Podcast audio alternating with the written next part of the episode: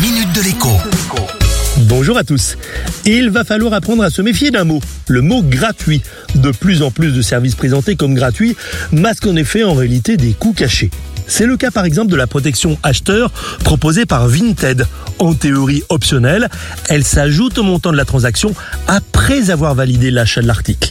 Or, l'association de consommateurs UFC Que Choisir a eu beau chercher, pas moyen de désactiver cette option entre guillemets. Vous avez peut-être aussi fait le même constat. De lasse, on paye quand même parce que l'on a envie de l'article et tant pis pour les quelques euros en plus. L'UFC Que Choisir outré, a donc décidé de déposer plainte pour pratique commerciale trompeuse. Autre exemple de service gratuit qui devient sournoisement payant. Le Bon Coin.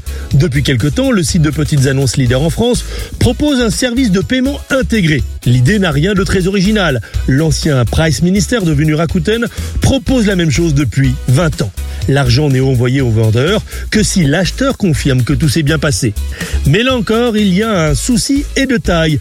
Pour un objet vendu 250 euros, le Bon Coin va par exemple prélever 30 euros. Oui, vous avez bien entendu, 30 euros. Et cette fois, c'est le vendeur qui est lésé, puisque cette commission obscure est ponctionnée sur l'argent qu'il s'attendait à recevoir.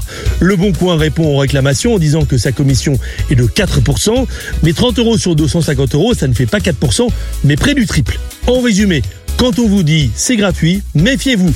Mais méfiez-vous aussi de ceux qui veulent réaliser la transaction en dehors des services sécurisés. Si c'est une arnaque, vous perdrez tout et pas seulement quelques euros de commission. À demain. La minute de l'écho avec Jean-Baptiste Giraud sur radioscoop.com et application mobile Radioscoop.